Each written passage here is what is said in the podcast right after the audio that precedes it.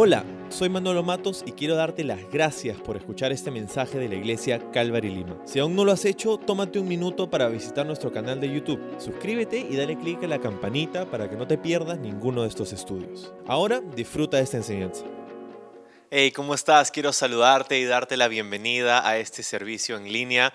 Estoy contentísimo que puedas acompañarnos en este domingo más, primer domingo del mes de septiembre. No sé si puedes creerlo, pero aquí está septiembre.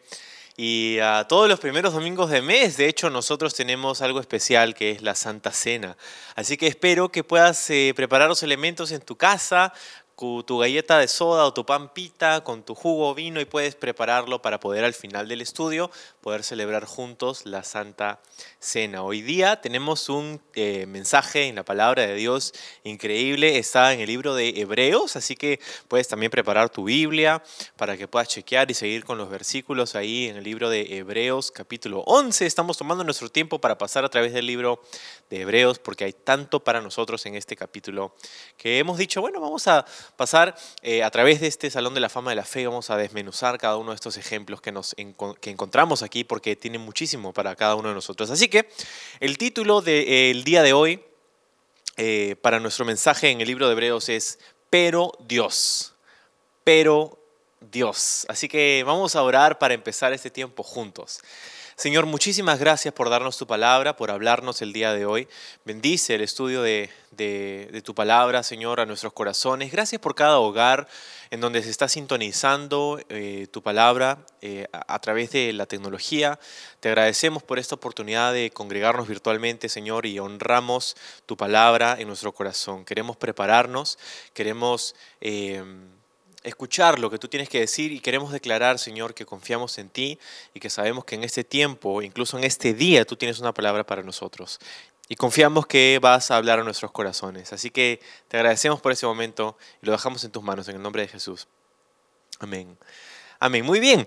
Bueno, estamos eh, pasando a través del libro de Hebreos, capítulo 11 y hemos llegado al verso 22, pero vamos a ir un poquito más atrás para ver un poquito lo que el pasaje en el que nos encontramos. Dice, fue por la fe que Isaac prometió a sus hijos, Jacob y Esaú, bendiciones para el futuro. Sí, habíamos visto el ejemplo de Isaac. ¿no? Luego dice, fue por la fe que Jacob, cuando ya era anciano y estaba por morir, bendijo a cada uno de los hijos de José y se inclinó para adorar apoyado en su vara. Y luego tenemos el ejemplo de Jacob. Ahora, verso 22, llegamos al ejemplo de José, donde nos dice, fue por la fe que José, cuando iba a morir, declaró con confianza que el pueblo de Israel saldría de Egipto. Incluso les mandó que se llevaran sus huesos cuando ellos salieran. Entonces, eh, consecutivamente vemos este, este subgrupo de estos tres patriarcas, ¿no? de Isaac, de Jacob, de José, Ah, y los encontramos en el mismo contexto, ¿no? El Espíritu Santo a través del autor de Hebreos nos está dando el contexto de las vidas de estas personas, es, notables figuras del judaísmo. Eh, y, encontramos que en medio de todo esto Dios está hablándole a la iglesia, hablando de estos creyentes, a través del libro de Hebreos, los lectores originales eran cristianos judíos que habían eh, de alguna manera sido tentados con la idea de poder dejar a Jesús, regresar al judaísmo, dejar la fe en Jesús para regresar a la ley, a la religiosidad, a lo cómodo, a lo familiar, y, los retos de confiar en Jesús como el Mesías, pues les parecía un poco difícil, nuevo, complicado. Y el libro de Hebreos está aquí, este capítulo está aquí para hacerles ver que verdaderamente no era nada nuevo, sino que desde el inicio de este gran pueblo que Dios, eh, que Dios hizo, la nación de Israel, ah, Dios tenía un plan de principio a fin y ellos estaban dentro de este plan, nosotros estamos dentro de este plan que Dios tiene no solamente para con una nación, sino para con todo el mundo, para toda la humanidad. Así que les encontramos dentro de todas las cosas que vivieron cada uno de estos patriarcas, les encontramos siendo mencionados aquí en el libro de Hebreos hacia el final de su vida, en el mismo contexto, y es muriendo sin ver la consumación de estas promesas, muriendo en fe. A lo largo de toda su vida, todos estos patriarcas han pasado por cosas alucinantes, pero ahora aquí se nos muestra que ellos al final de sus vidas, en los últimos momentos, ellos murieron aún confiando en esas palabras y esas promesas de Dios. Así que hemos llegado al ejemplo de José. Y el ejemplo de la fe de José es alucinante también. ¿no? Para empezar, te puedo decir que La semana pasada y la anterior estábamos viendo acerca de estos ejemplos anteriores de Isaac, de Jacob, y dijimos que tanto con ellos como con Abraham Dios se les había presentado, ¿no? Dios se les había manifestado, aparecido, Dios les había hablado una cantidad de veces personalmente y no pueden imaginarme lo que puede haber sido para ellos eso, el hecho de que Dios haya, eh, se haya aparecido en sus vidas. Pero ahora encontramos que, ah, que Dios habla con José, pero de otra manera, porque a lo largo de la historia de su vida narrada en el libro de Génesis, no le encontramos a Dios apareciéndosele a José, tanto como lo hizo con Abraham, con Isaac y con Jacob. de hecho, no se le apareció para nada. José, por lo menos no es registrado en el libro de Génesis, que tuvo en algún momento de su vida una aparición especial, una experiencia fuera de este mundo, sobrenatural con Dios como la tuvo Abraham al recibir las promesas de Dios varias veces, como la tuvo Isaac, como la tuvo Jacob. Lo único que tenía José era las promesas, era la palabra que Dios le había dado a sus padres. Y es por eso que nos podemos relacionar de alguna manera con José, porque nosotros eh, y José tenemos lo mismo, tenemos las promesas que Dios le ha dado a nuestros antepasados y José decidió aferrarse a eso. Y sabes que antes de ir más allá, tengo que decirte que esta es una palabra para nosotros, porque sabes, Creo que como cristianos a veces vivimos en búsqueda de estas experiencias especiales y sobrenaturales. Y sí, y sí, Dios, definitivamente hay momentos en los que Dios nos da experiencias así, donde nos habla, su palabra es tangible, podemos es casi como escuchar su voz y es algo fantástico, pero no debemos vivir buscando esas experiencias, debemos vivir confiando en su palabra escrita, confiando en sus promesas que ya están con nosotros. La palabra de Dios, la que tenemos con nosotros, ¿verdad? Eso es lo que tenía José. Y míralo, ahí está en el libro de Hebreos, en el Salón de la Fama de la Fe. Él no tuvo una experiencia sobrenatural con Dios, tuvo las promesas de Dios y él decidió aferrarse a esas promesas y no andar en búsqueda de experiencias sobrenaturales que ciertamente las tuvo también, pero el punto al que quiero ir en este momento es que ah, no debemos necesariamente ir andando y buscando esas experiencias sobrenaturales, sino que tenemos todo lo que necesitamos, nos dice la Biblia, para la vida y para la piedad, como dice Pedro en su epístola, lo tenemos en la palabra de Dios. Entonces podemos confiar en las promesas de Dios y José es un ejemplo increíble de esto, ¿no? Entonces, José eh, tenía, tenía, bueno, al final de su vida, como es presentado aquí en el libro de Hebreos, tenía todo, básicamente, ¿no? Tenía poder, tenía dinero, tenía autoridad, tenía influencia, tenía fama, tenía todo lo que mucha gente anhela. Y con todo encontramos que su mirada estaba en el cumplimiento de las promesas de Dios.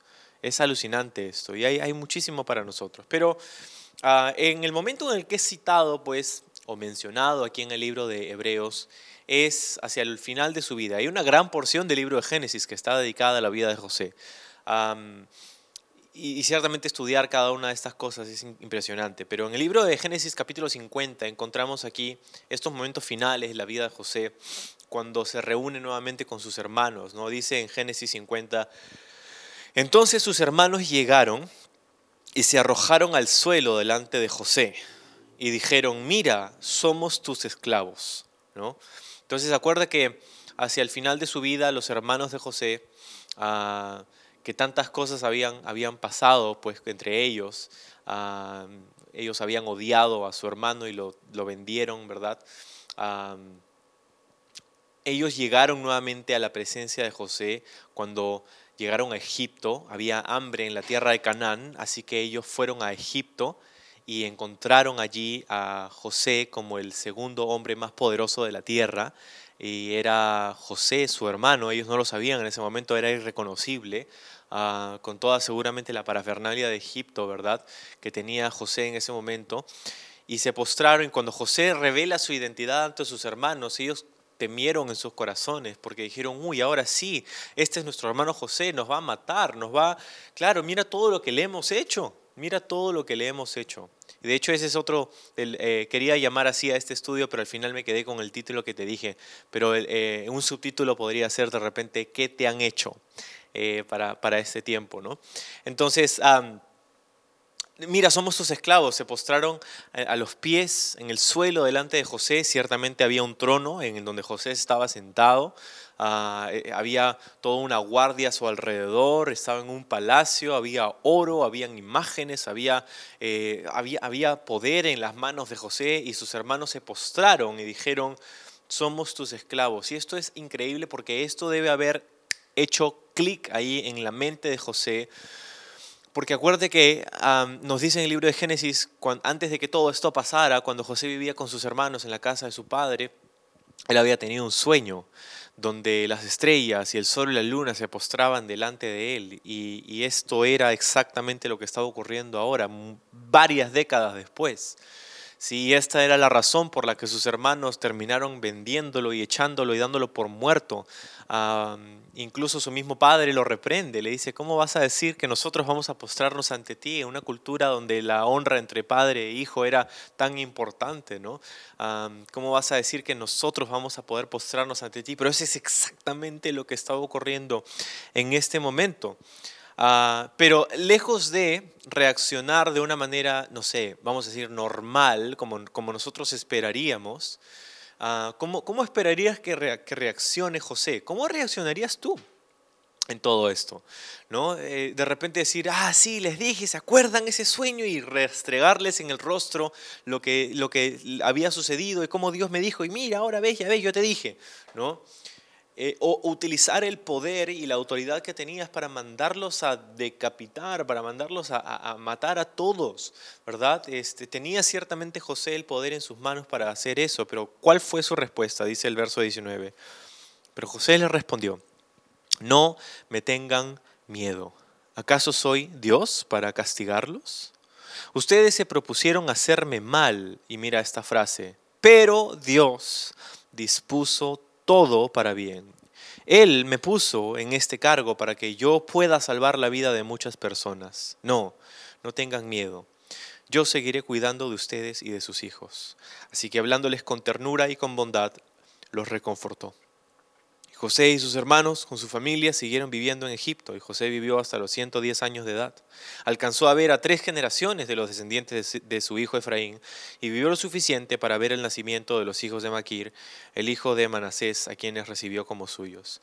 Qué increíble este momento de reencuentro con sus hermanos que tanto le han hecho, a estas cosas que han ocurrido, ¿verdad? Y él les dice, yo no voy a, yo no soy Dios para lidiar con ustedes, ¿verdad? Y esta es una lección que creo que nosotros necesitamos recordar. Nosotros no somos Dios. Ah, la Biblia dice que la ira del hombre no obra la justicia de Dios, ¿verdad? Hay muchas cosas que nos pueden dar ira acerca de nuestra circunstancia, ¿verdad? Acerca de, lo que estamos viviendo en el mundo, acerca de lo que estamos viviendo en nuestro país, de lo que estás viviendo en tu trabajo, con tu familia, de las cosas que puedan haber sucedido en tu vida, ¿verdad? Y puedes estar amargado y aferrándote a ello y, queriendo obrar esto, todo esto. Y si yo no, ¿acaso soy yo Dios para castigarlos? Ustedes se propusieron hacerme mal, dice José a sus hermanos. Y esto no es algo que él negaba, definitivamente.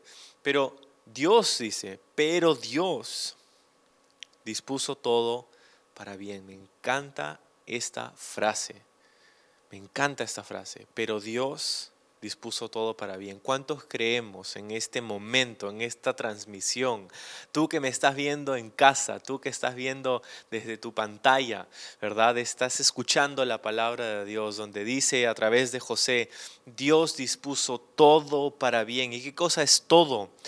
Todo es todo. Y esto incluía estos momentos difíciles, no la fama, el poder, la autoridad, la influencia que llegó y alcanzó José en Egipto por la gracia de Dios, no, también el estar en el bloque de los esclavos, también ser perseguido por cosas que no hizo, ¿verdad? También todo el sufrimiento y el dolor y la angustia que él pasó por tantos años, ¿verdad? Sino que todo eso fue utilizado bajo los planes de Dios para hacer algo increíble. Dios me puso en este cargo, dice, para poder ayudar y salvar a muchos. Y esto es algo que Dios nos quiere decir ahora, iglesia, en este momento. Dios nos ha puesto en este tiempo de la historia, nos ha puesto en esta ciudad, nos ha puesto en este lugar para poder ayudar y salvar a otros. Nuestro enfoque no debe dejar de tener en frente la misión que tenemos. No solamente subsistir, sobrevivir, sino ser luz y alcanzar a aquellos que están muriéndose literalmente sin esperanza. Iglesia, nosotros al principio de todo ese tiempo loquísimo en marzo dijimos, nuestra misión no ha cambiado, nuestras circunstancias han cambiado, pero Dios Dios sigue teniendo un plan para nosotros en este tiempo. Nuestras circunstancias pueden haber cambiado, nuestra misión no. Dios me ha puesto aquí, dijo José, en este lugar para poder ayudar y poder salvar las vidas de muchas personas. Y no solamente eso, ojo, les dice, yo seguiré cuidando de ustedes y de sus hijos. Y les habló con ternura y con bondad y los reconfortó. No solamente los perdonó, de hecho fue más allá. Y esto es lo que hace la gracia de Dios. La fe que hemos puesto en Jesús transforma nuestro corazón y transforma nuestra vida y somos capaces de hacer cosas que jamás pensamos que podríamos hacer. No estoy hablando de saltar de un edificio y volar, no estoy hablando de levantar un auto, no estoy hablando de hacer cosas sobrenaturales como esas, estoy hablando de otro tipo de cosas sobrenaturales, como perdonar a aquellos que nos han hecho daño, como ir más allá y bendecir a aquellos que, que no se lo merecen, entre comillas, en nuestra vida. ¿No? Es, es, tan increíble el ejemplo de José. Dice, yo voy a cuidar de ustedes. Lo que nos dice esto acerca de José es que durante todo ese tiempo él no se aferró a las ofensas, él no se aferró a el pecado que habían cometido su familia, él no se aferró a todas estas cosas malas que le habían hecho a él, ¿verdad? Porque esta respuesta no es la respuesta de un corazón que por décadas se ha aferrado a la amargura. Esta no es la respuesta de un corazón que tiene todos los errores en una lista esta es la respuesta de un corazón que ha puesto su confianza en el Señor, que puede decir, Dios puede usar todo esto porque mi Dios es soberano y yo los puedo perdonar y yo los puedo reconfortar y yo los puedo bendecir y puedo ir más allá de lo que ustedes me han hecho a mí, puedo volar por encima de eso. ¿Sabes qué? Y, me, me parece tan alucinante que José hace todo esto y Dios nunca se le aparece. Dios nunca le dice a José, esta es mi palabra. No, lo único que tiene José es la promesa de Dios a su familia, a sus padres. José ciertamente tenía una relación personal con el Señor, pero nunca tuvo un encuentro, nunca tuvo una aparición como la tuvieron sus padres. Esto es todo lo que José tuvo y tú y yo tenemos muchísimo más, muchísimo más luz en toda la palabra de Dios, nosotros tenemos muchísima más luz acerca de lo que de cuáles son esos planes de Dios. Y sin embargo, aquí estamos nosotros, tropezando, aquí estamos nosotros aferrándonos a las amarguras, a las ofensas que él me dijo, que él me hizo, que mi presidente, que el gobierno, que esto, que el otro, y nos aferramos a esta bola negra que es el, eh, las redes sociales, ¿no? este agujero negro. Este, entonces, esa, es impresionante y nos muestra que José no se aferró durante todos esos años a las ofensas que había recibido. ¿no? Entonces, encontramos también el verso 24 eh, de Génesis 50, continúa diciendo, José les dijo a sus hermanos, esto es tiempo después, y sus hermanos no está diciendo ahorita sus once hermanos, sino está hablando acerca de su nación, su pueblo, porque ya había pasado bastante tiempo, sus hermanos ya todos habían muerto, está hablando con los descendientes de Israel que seguían en Egipto. Dice, yo pronto moriré, pero ciertamente Dios los ayudará y los sacará de esta tierra de Egipto. Él los hará volver a la tierra que solemnemente prometió dar a Abraham, Isaac y a Jacob, a mis padres. Entonces José hizo jurar a los hijos de Israel y les dijo, cuando Dios venga a ayudarlos y los lleve de regreso, deben llevarse mis huesos con ustedes. José murió a los 110 años de edad y los egipcios lo embalsamaron y pusieron su cuerpo en un ataúd de Egipto, en Egipto. Entonces, qué increíble, ¿no? O sea, encontramos que aquí José, lo último que José dice es que les hace prometer a sus descendientes que, que, lleven sus huesos a la tierra de Canaán. que, y no solamente eso, sino que dice, Dios los va a sacar de aquí. qué increíble esa, esa, esa perspicacia, esa visión hacia, hacia esta promesa. Porque ojo, otra vez, Dios nunca se le ha aparecido a José y le ha dicho personalmente estas cosas. José está recibiendo y aferrándose a todo lo que Dios le habló a sus padres. ¿Sí? Y por eso él pudo deducir y confiar que Dios los iba a sacar de Egipto porque Dios había dado una promesa de que así sucedería. Dios les había dicho, un tiempo van a estar en Egipto, pero luego los voy a traer otra vez a la tierra de Canaán. Y José había sabido esto y había confiado en esto. Y él prefirió que sus huesos puedan ir y descansar en la tierra de, de, Canaán, perdón, y, no en Egipto, en las riquezas y, la fama. Y la, él podía haber sido homenajeado increíblemente. De hecho, fue embalsamado en un ataúd en Egipto. De hecho, encontramos en otra parte en, el, en el Éxodo, en el libro de Éxodo, que esto es exactamente lo que hicieron. Cuando salieron de Egipto, se llevaron no solamente eh, las cosas que sacaron de Egipto, sino también los huesos de de José, específicamente el ataúd de José. Lo llevaron a través de toda esa travesía de los 40 años del desierto. Ahí estaba el ataúd de José también. Entonces, este, qué, qué increíble esta, esta perspicacia que tuvo José para decir Dios los va a sacar. Y cuando Él lo haga, ustedes van a llevar mis huesos de regreso. ¿no? Entonces, ah, me parece esto increíble porque de todas las cosas, ah, ah, no sé, maravillosas que podemos hablar y ver y estudiar y aprender de la vida de José, el Espíritu Santo decide darnos esto, este mandato tan raro y oscuro y, y, casi olvidado, este, este, este momento, este acontecimiento de la vida de José, donde él dice, lleva mis huesos a la tierra de la promesa. Y es por una razón, que, que no nos fijamos en la increíble cantidad de cosas notables y, beneficiosas que hay en el libro de Génesis acerca de la vida de José, sino esto, una promesa. ¿Por qué? Porque encontramos que el ejemplo de José, tanto como de Isaac, tanto como de Jacob, tanto como de Abraham, tanto como de Abel, tanto como de Enoch, tanto como todos estos nombres que hemos visto hasta ahora, es el ejemplo de personas que se aferraron a la palabra de Dios, que se aferraron a las promesas de Dios por encima de todo lo que había pasado en sus vidas. José se aferró a las promesas de Dios que él había dado a sus padres encima de las riquezas que pudo llegar a alcanzar a Egipto. Qué palabra para nosotros en este momento, ¿verdad? En este momento, porque podemos nosotros decidir aferrarnos a las riquezas y dedicarnos a eso, pero Dios quiere que nos aferremos a Él. ¿verdad? Él es nuestro proveedor. Jesús es el que se encarga de proveer todas nuestras necesidades, pero Él dice, yo quiero que busques mi reino y mi justicia primero que tu enfoque no esté en las riquezas, que tu enfoque esté en mí. Y lo segundo es que José no solamente no se aferró a las riquezas que pudo haber conseguido, sino que José se aferró a, José tampoco se aferró, mejor dicho, a las ofensas y las heridas de su pasado. ¿no? Y, y qué increíble, porque no puedo decir, o sea, ¿qué pudo haber hecho, qué pudo haber sucedido en la mente de José para que él quiera regresar que sus huesos descansen en la tierra de Canaán. Porque de hecho José no tenía buenos recuerdos de la tierra de Canaán, nada para, en absoluto, ¿verdad? Cuando José tenía dos, tres años, ahí estaba su padre, Jacob, y, estaba este, huyendo de Labán, y estaba yéndose pues hacia encontrarse otra vez con Esaú, y estaba entre los dos, y después de hacer eh, las paces con Labán y un trato medio extraño ahí con él, después va y, ¿sabes lo que hace su padre? Su padre manda a su familia, a su, a esposa, a sus hijos, a, sus siervos, manda a todo el mundo delante de él hacia Esaú para ver pues si es que por ahí tenía compasión de él, porque Esaú quería matarlo a Jacob.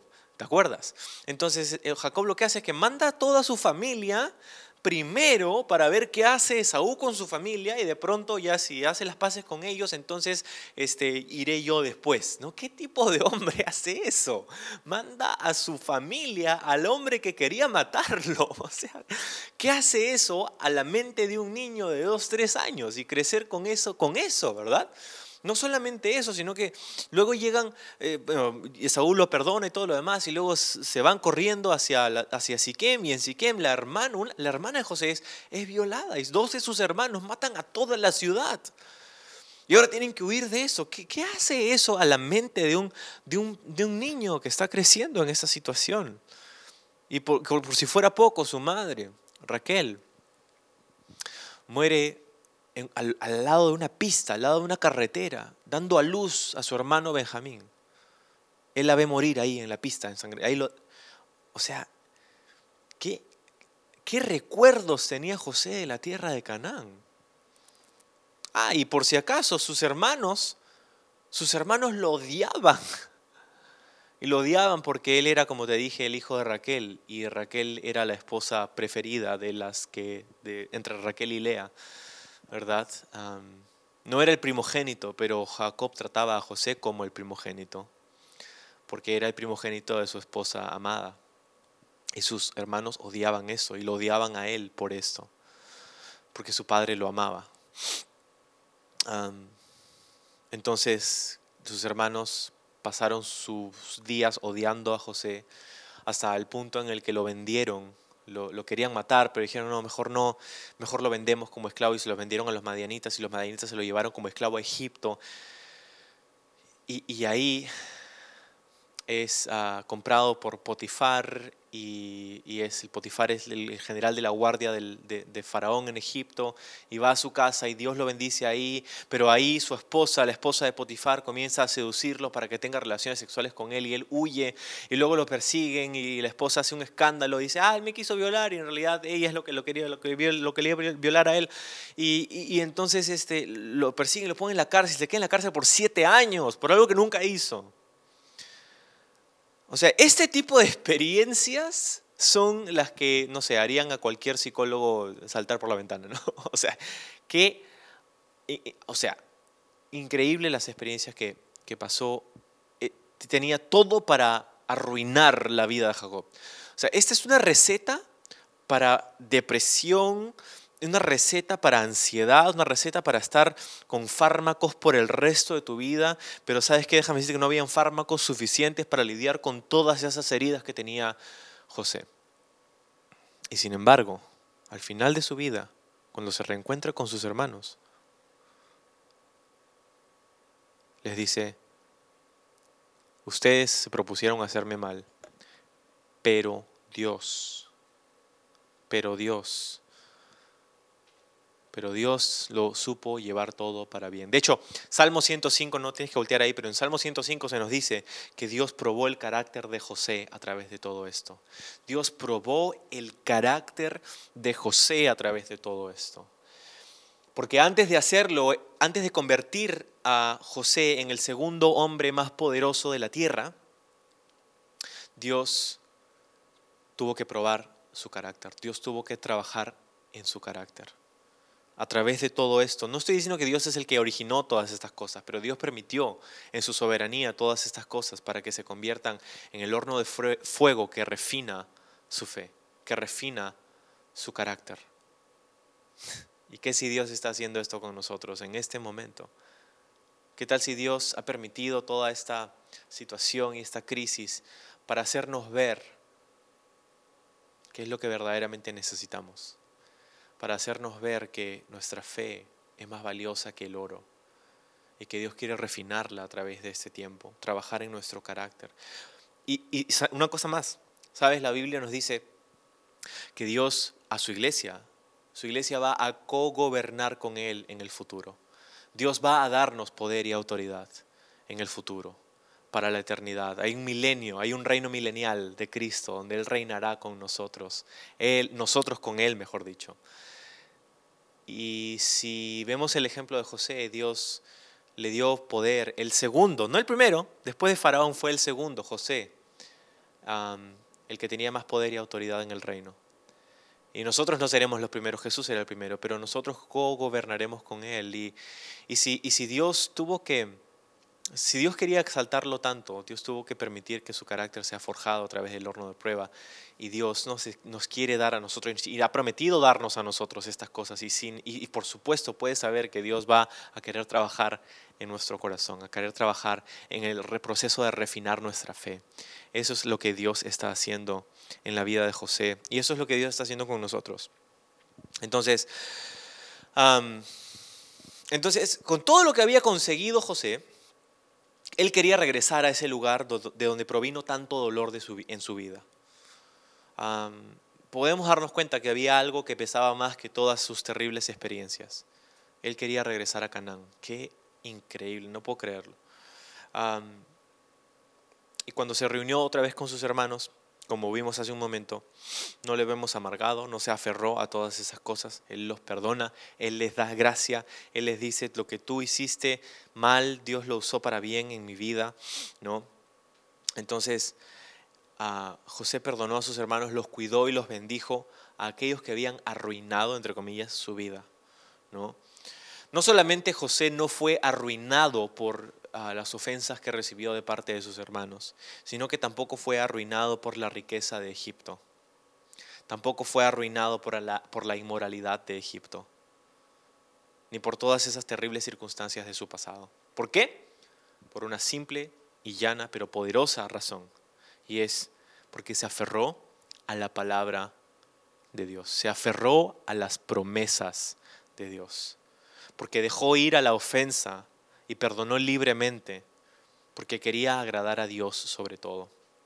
Todas las decisiones que José tomó se basaron en una sola cosa, y es a quién quería agradar.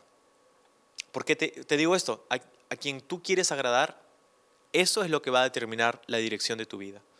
Si tú quieres agradar a tus padres, eso va a determinar todas las decisiones que tú tomas en tu vida. Y eso no es algo malo hasta cierto punto si tú quieres agradar a tus jefes, todas las decisiones que vas a tomar van a ser en base a eso y tu dirección va a tomar el rumbo de ello.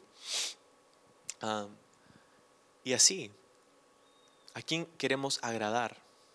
¿Quieres agradar al mundo, a tus amigos? Entonces toda tu vida va a girar en dirección a lo que tus amigos piensan de ti y lo que quieres que ellos piensen de ti.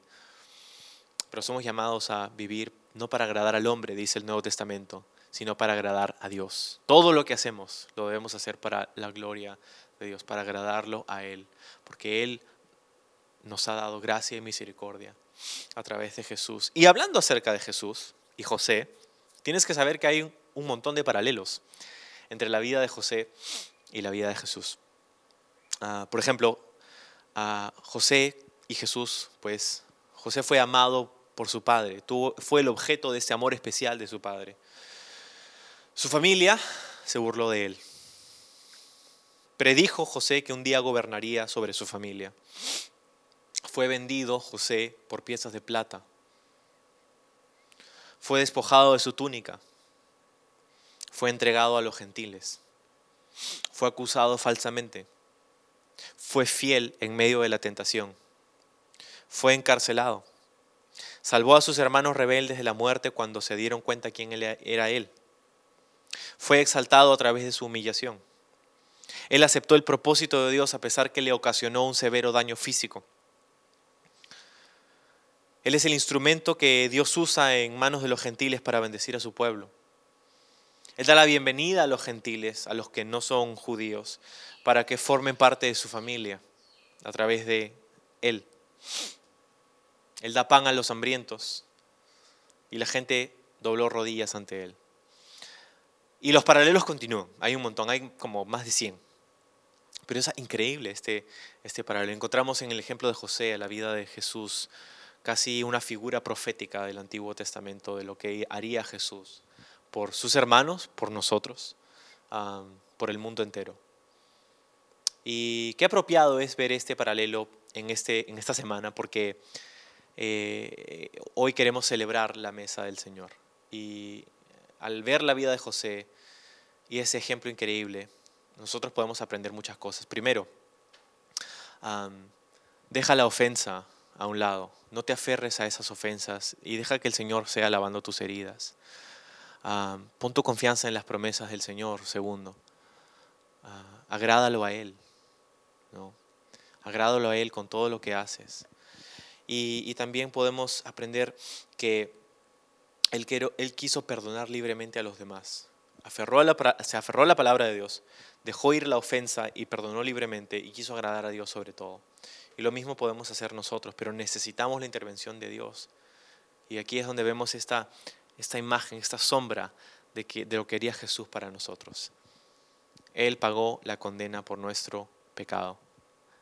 Y si nosotros clamamos a Él y nos postramos delante de Él, Él nos da libremente el sustento que nuestra alma necesita. No estoy hablando de dinero, pero estoy hablando de salvación, de perdón de pecados, Y ciertamente Dios es el que hace esta obra en nosotros y nos limpia. Y puede hacer que una, una vida como la de José, que pasó por tantas penurias y tantas cosas increíblemente complicadas, todas esas heridas profundas que, que, que, tienen el potencial de destruir la vida y la mente y el alma de personas, Dios lo usó para bien. Así que yo no sé lo que te ha pasado a ti, yo no sé qué te han hecho a ti, por eso el título era, el subtítulo era ¿qué te han hecho? Pero me gustó más, pero Dios, porque a pesar de lo que te puedan haber hecho a ti, Dios puede usar todas estas circunstancias, tu crianza, tu contexto socioeconómico, ah, la coyuntura actual, la pandemia y todas estas cosas, Dios las puede usar para poder trabajar en nuestro corazón, para forjar nuestro carácter, para refinar nuestra fe. Así que gracias Jesús te damos por este tiempo y te celebramos, confiamos en ti, sabemos que tú tienes el poder para revolucionar nuestra vida, cambiar nuestros paradigmas, darnos esperanza mientras ponemos nuestra confianza en tu palabra y en tus promesas. Señor, transforma nuestra mente y nuestra perspectiva, ponla sobre la roca que es más alta que nosotros, porque es tan fácil perderse bajo las olas y el vaivén de la cultura, de, la, de, de, de, lo que el mundo nos quiere ofrecer y las corrientes del mundo, pero tú eres el que da fuerza a nuestra alma, tú eres el que pone pie, nuestro pie en, en el lugar correcto, y nuestra mente también. Mientras que te buscamos, Señor, te celebramos, te bendecimos y te honramos en este tiempo precioso. Gracias.